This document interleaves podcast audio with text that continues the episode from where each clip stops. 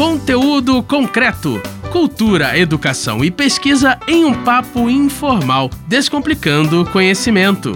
Olá, você que sai para a rampa da UERJ Mediações. Meu nome é Kleber Pereira e nós estamos aqui em mais um conteúdo concreto. Esse programa que é feito numa parceria do site saladacult.com.br e da nossa Rádio UERJ, querida, amada Rádio UERJ. Nós estamos aqui hoje para bater um papo sobre fé, o poder da fé sobre o ser humano, o que, que ela pode fazer, o que, que ela pode causar, como essa fé, a positividade, o otimismo podem trazer para o ser humano aquela sensação de completude, de cura. E para falar sobre isso eu não estou sozinho, não. Estou aqui com Leandro Marques, jornalista, rapper, pessoa fora de série. Fala, Leandro. Um prazer estar com vocês. Eu sou Leandro Marques, sou jornalista, sou rapper, como você disse, e sou um ativista social. A gente trabalha em atividades humanitárias, principalmente voltado para pessoas em vulnerabilidade. Nos últimos anos, a gente tem dedicado a nossa vida, nossa vocação para pessoas que, que estão passando por momentos difíceis, gente que, tá, que é usuário, né? De, de, de drogas, de abuso de drogas.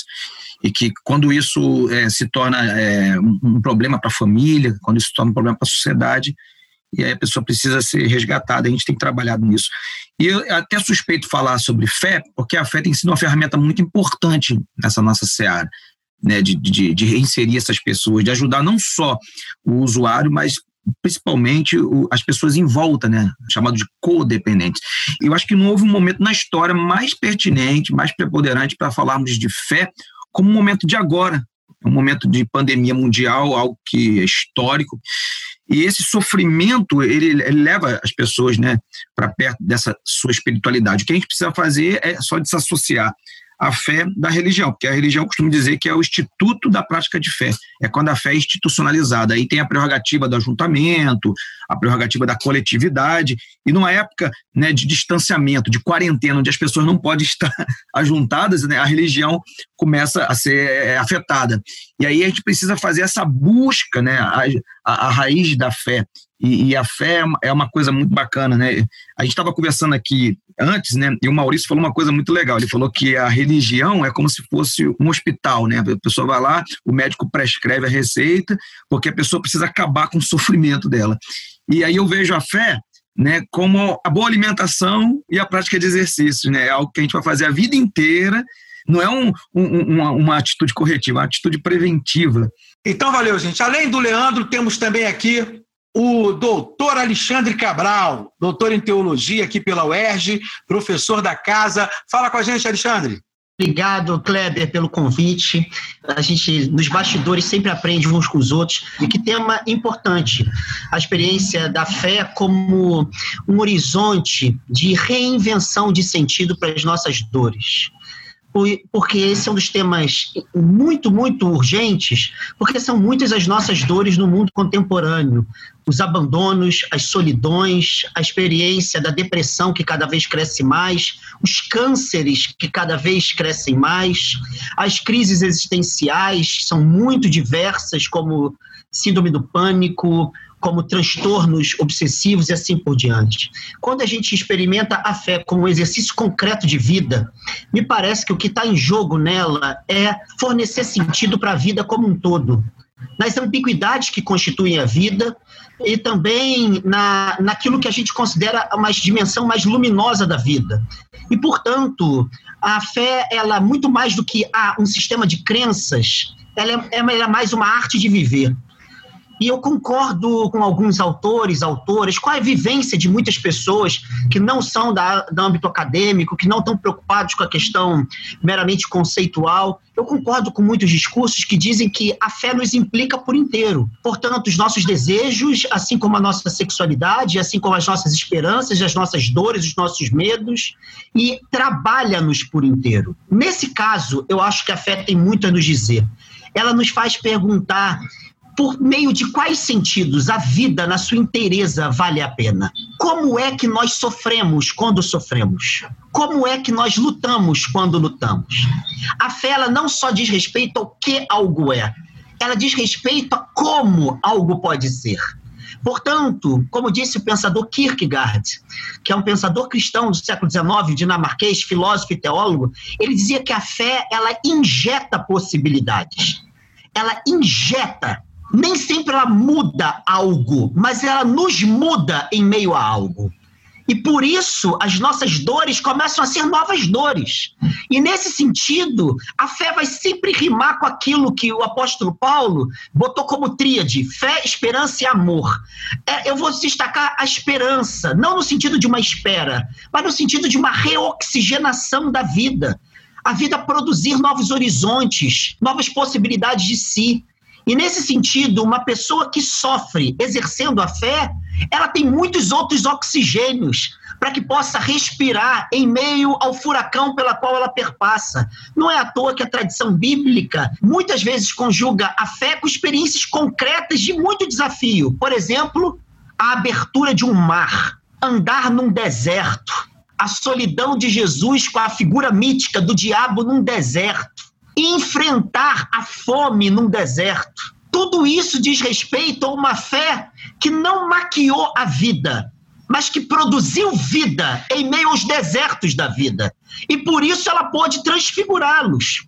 Pode passar pelo Mar Vermelho, caminhar sobre as águas, que são imagens muito mitológicas por um lado, mas muito concretas por outro.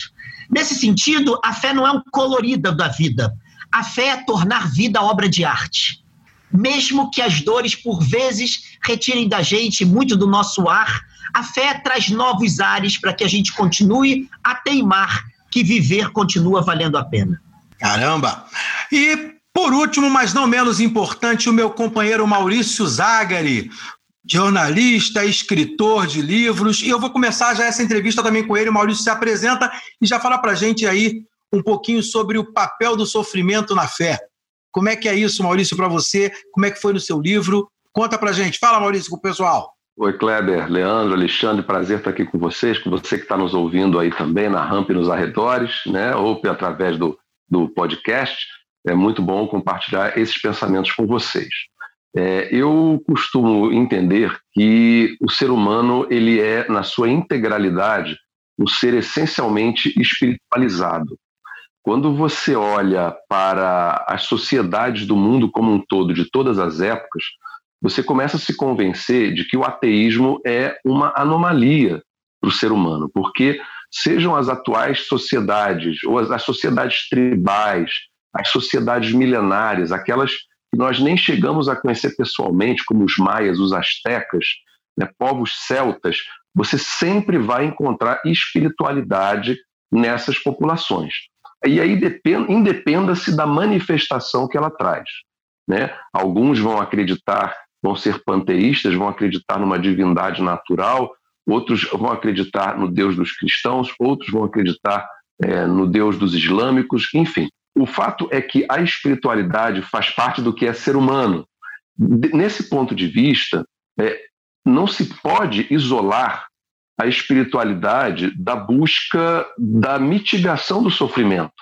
Né? Uma vez que a gente sofre como um ser integral, ou seja, se o nosso corpo, a nossa é, sofre, a nossa parte espiritual também sofre, você procura, eu vou fazer aqui um exagero, né, para fazer compreender, você está com uma dor no seu corpo, você procura um médico, porque o seu corpo precisa de uma solução.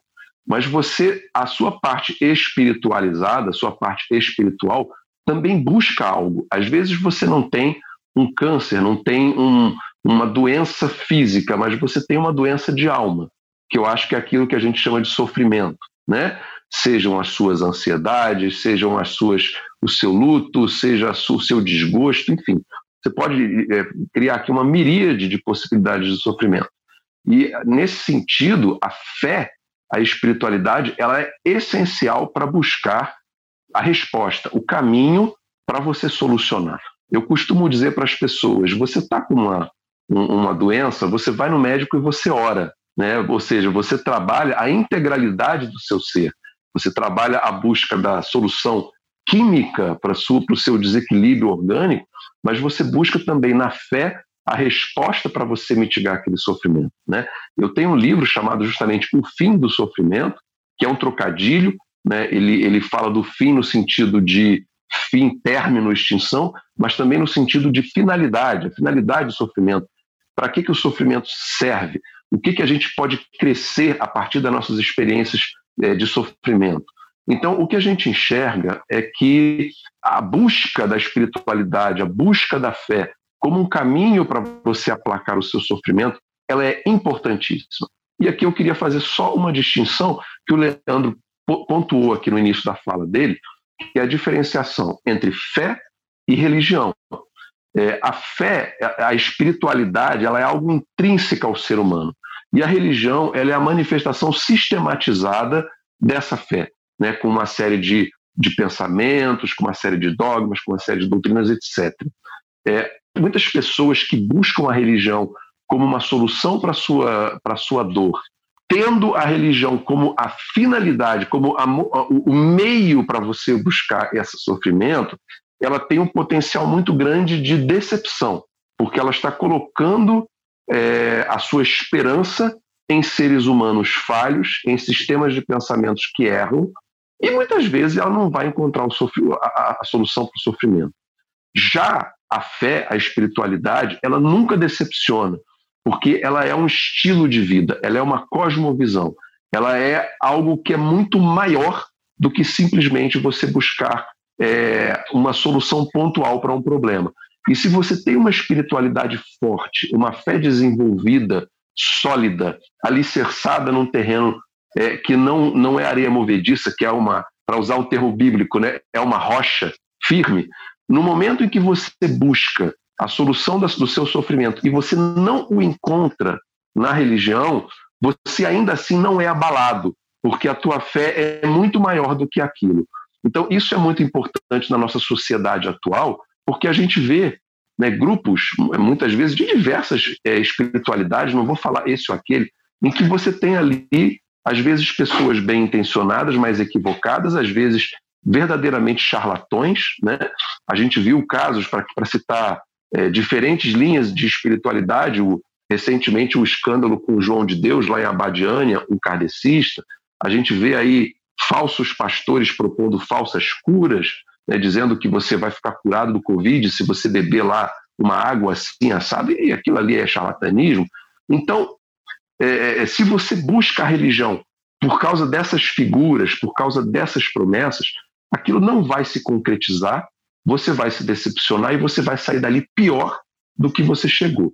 Mas quando você tem uma espiritualidade sólida, desenvolvida, que abarca o todo da sua vida, a integralidade da sua forma de ver a vida, assim como o Alexandre mencionou, que abarca é, o, tudo daquilo que você é, pensa, faz e age, que vai determinar as suas escolhas, vai determinar as suas decisões e os caminhos que você vai seguir, jamais você será decepcionado, porque você sabe que as tristezas e os sofrimentos fazem parte, são elementos dessa grande equação chamada vida.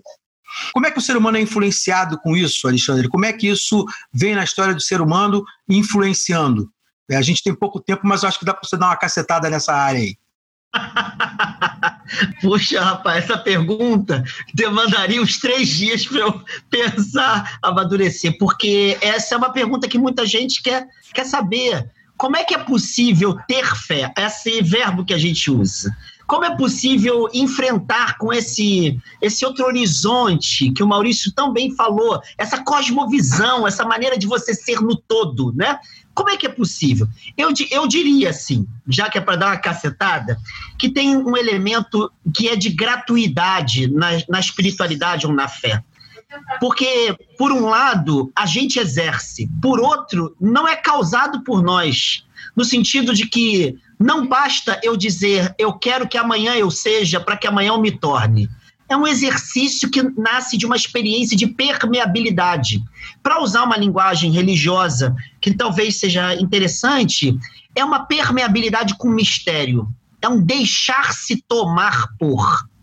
É um deixar-se ser atingido por. Eu, eu, gosto de comparar isso ao nascimento do meu filho que foi para o parto normal, que de normal não tem nada, né? Que é uma loucura aquilo. E quando o médico colocou meu filho no meu colo e segurou as minhas costas, ele, ele no ombro da minha esposa, ele depois pegou, deu para a enfermeira e disse uma coisa muito bonita. Ele disse assim: pai, é assim mesmo o procedimento. Antigamente não se fazia assim. Uma criança com 3 quilos na mão de um pai ganha 3 toneladas. E antigamente caía no chão. Olha que loucura. Então, o procedimento é a gente empurrar mesmo. E ele disse assim: Eu sou pai e sei, eu sei o que, que acontece. A gente não sabe por que chora e por que ri. E ele disse assim: é uma experiência eterna, divide a nossa história em dois. Essa expressão dele é muito significativa. A gente não sabe nem por quê, nem para quê. Se alguém perguntasse, Alexandre, por que você está rindo? Não sei. Por que, que você está chorando? Não sei. Para quê? Também não sei. Esse sem porquê e sem para quê, eu diria que é uma espécie de matriz da espiritualidade. A gratuidade. A única coisa que eu estava ali era aberto para a experiência. Mas eu não fui a causa da experiência. Eu fui o veículo, eu fui tomado por a, pela gratuidade daquela beleza, disso que ele falou: três quilos são três toneladas. Quem é pai já pegou um bebê no colo, sabe o que é, uma mãe sabe o que é. Você não sabe o que fazer, você, você acha que o mundo vai cair, você desmorona, porque tem uma desconstrução naquele bebê nas suas mãos. Mas aquilo é gratuito. Então, estar aberto para e ter a coragem de exercer a arte do cultivo que nasce desse encontro, eu acho que é por aí que a gente entende que a fé ela tem que lidar com essa vulnerabilidade, não no sentido negativo, ser vulnerável a um encontro, a gratuidade de um acontecimento, mas ser corajoso e corajosa o bastante para exercer o que nasce do encontro. Caramba, eu acho que isso me remeteu agora é, à questão do fechamento, né? Que algumas estruturas da própria vida trazem, né? A pobreza, a fragilidade, a menos-valia que a gente vê em vários cantos. Aí eu acho que o Leandro pode nos ajudar nisso. Leandro encarou galera, uma galera aí com viciada em crack, perdida, né? E, e para você operar nesses meios, mais do que a religião, porque a gente sabe que todas as religiões fazem uma entrada nisso, mas co como é que você atinge uma pessoa como essa que está perdida? Ela está desolada de si mesmo, separada de si mesmo, perdeu essa esperança que o Alexandre colocou muito bem, não consegue entender o próprio sofrimento que o Maurício colocou. Como é que você dá de cara com uma pessoa dessa e tem força para entrar? E aí, no âmbito de quem faz, né? Como é que há força em quem faz para poder atuar nessa pessoa e como é que essa pessoa consegue é, ser restaurada, como, como coloca no projeto que você, que você faz parte, Coletando Vidas. É, porque o Coletando Vidas é uma, é uma, uma associação à questão também da sustentabilidade. A gente sustenta o nosso projeto com pets, tampinhas de garrafa, com latinha, né, com resíduos. Então a gente costuma dizer que se uma tampinha de garrafa, se uma garrafa PET pode ser reciclada, por que, que o ser humano tem que ser jogado fora? Então a gente pode também reinserir essa pessoa de volta ao seio familiar, de volta à sociedade.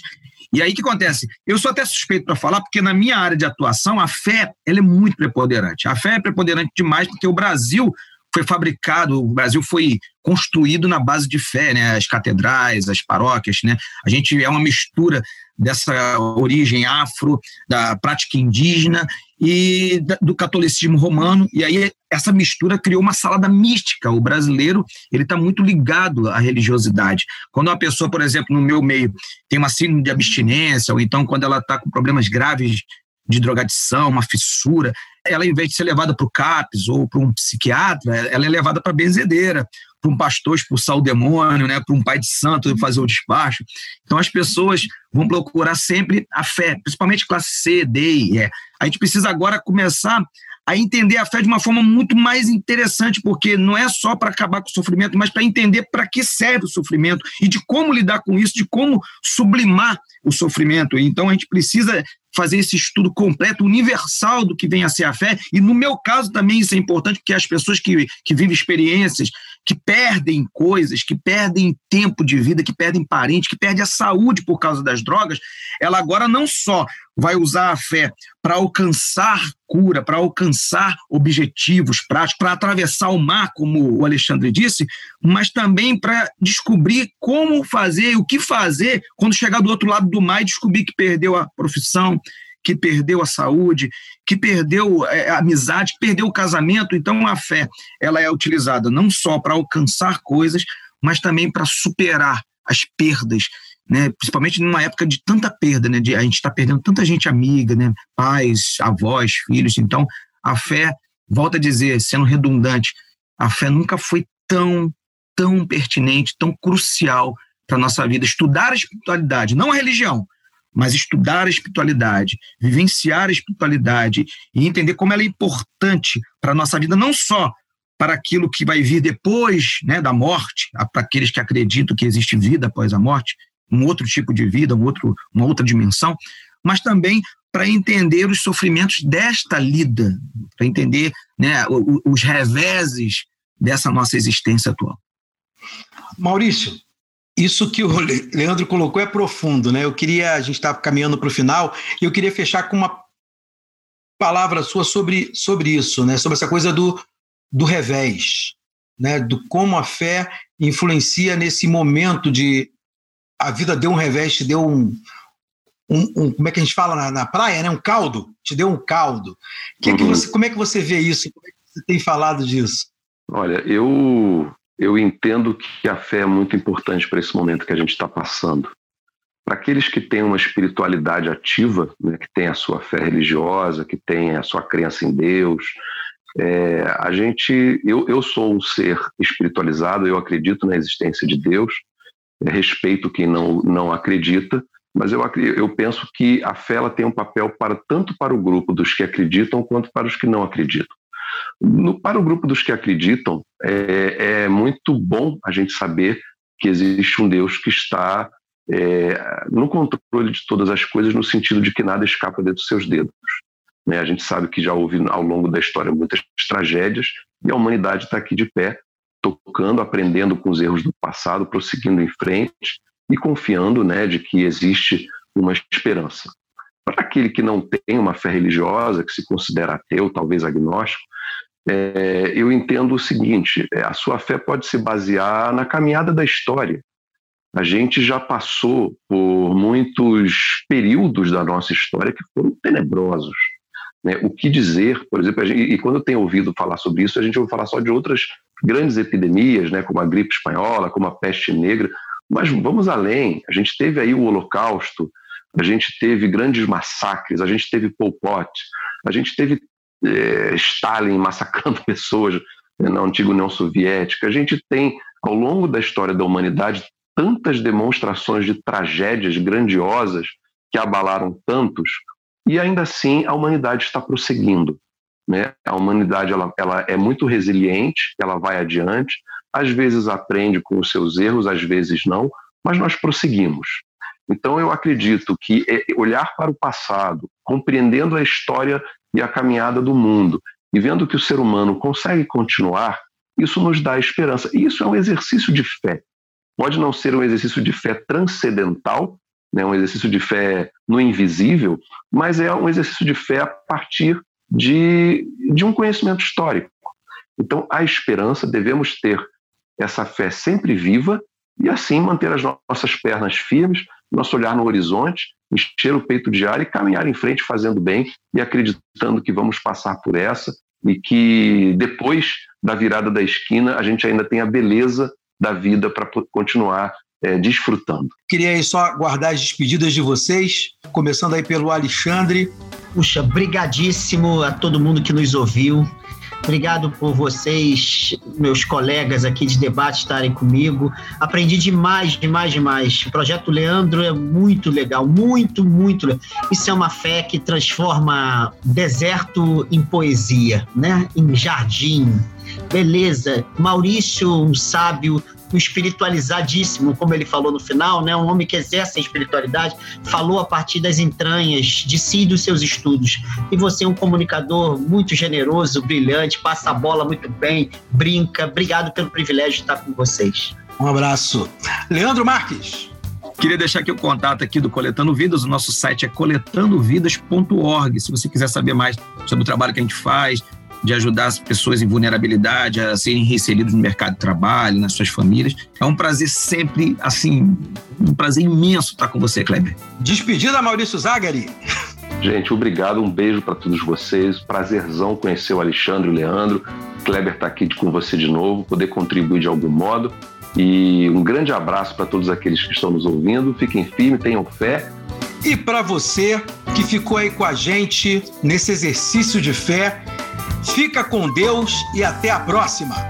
Conteúdo concreto. Produção Rádio Erge e Salada Cult. Realização Centro de Tecnologia Educacional, CTE.